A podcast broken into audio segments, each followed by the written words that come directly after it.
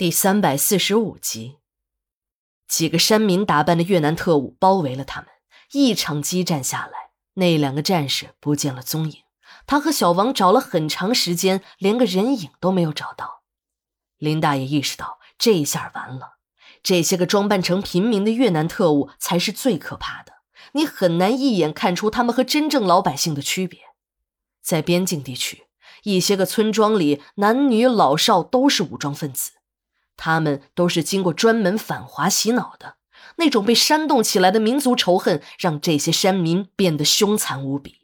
他们平日里放下枪就是老百姓，拿起枪便是军人。林大爷很担心，如果自己的两个战友真的被这样的山民捉去，一定不会有好下场。他想向后方求援，可要命的是，在战斗过程中，电台、望远镜、地图、指南针。都不知了去向，在这种丛林的地形中，如果没有这些东西，也就等于迷失了方向。这里是敌人的地盘，自己如果就这么乱闯，早晚都会落到那些山民的手里。但战友已经落入到了敌人的手里，如果不及时解救，一定会出危险的。小王的心情也很急，一心急着想去解救战友。林大爷的心里虽然也急，但他知道。为了确保行动安全，一定要等到天黑。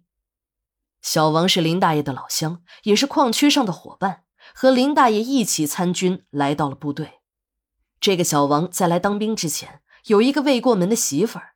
老丈人怕这个姑爷到了部队心里长了草，便在他参军之前就和未婚妻圆了房。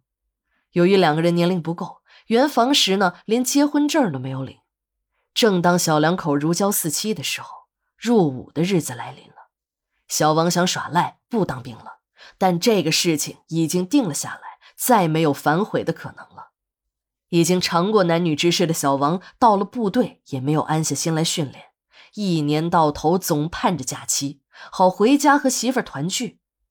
没到前线的时候，一年呢还能找个理由回家两次，可一到了前线，差不多两年的时间。除了写几封信之外，一直也没有回家探亲。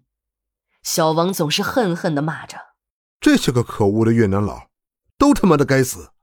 每当这个时候，战友们总是取笑他：“是不是又想媳妇儿了？”小王也总是红着脸不说话。林大爷最明白小王的心思，他一直盼望着战争早一天开打，也就能早一天结束。他没想过在部队里提干当官他知道自己不是那块料，只等一打败越南佬，便回家和媳妇儿好好的过日子。在两个人焦急的等待中，天慢慢的黑了下来。两个人开始在丛林中深一脚浅一脚的穿行，也不知道走了多长时间，终于隐约的看到了火光。小王还以为到了国境的这边，差点没兴奋的叫起来。幸好有林大爷拉了他一把，才没有叫出声来。事后，小王是一阵死里逃生的感觉。如果自己刚才真的叫出了声那两个人都会没了命。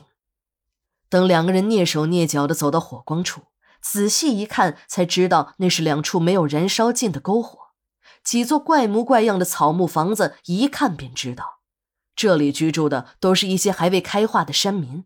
不时的还有像猪一样的沉重鼾声从房子里传来，周围呢还飘散着一股烤肉的香味儿。林大爷知道这些个山民呢一定是刚狂欢完毕，自己和小王两个人正好一天多没有吃东西了，闻到浓浓的肉香时，两个人的肚子都咕咕的叫了起来。正在两个人从火堆旁捡了两块骨头，刚要放进嘴里时，林大爷突然发现了不对劲儿。他一把打掉了小王手中的骨头。原来，林大爷正要把骨头往嘴里送时，却发现了这骨头的异常。这不像是动物的骨头，却有点像人的骨头。他又扫视了一下火堆的四周，一堆凌乱的军装上扔着两颗血淋淋的人头，那军装和自己身上穿的一模一样。而那两颗人头，自己也再熟悉不过，正是那两个失踪的战友。两个人的眼睛都红了，也忘记了危险，甚至没有商量一下，便拉开了枪栓，冲进了房子。随着两个人的怒吼声，房间里哭喊声四起，紧接着便是一阵急促的枪声。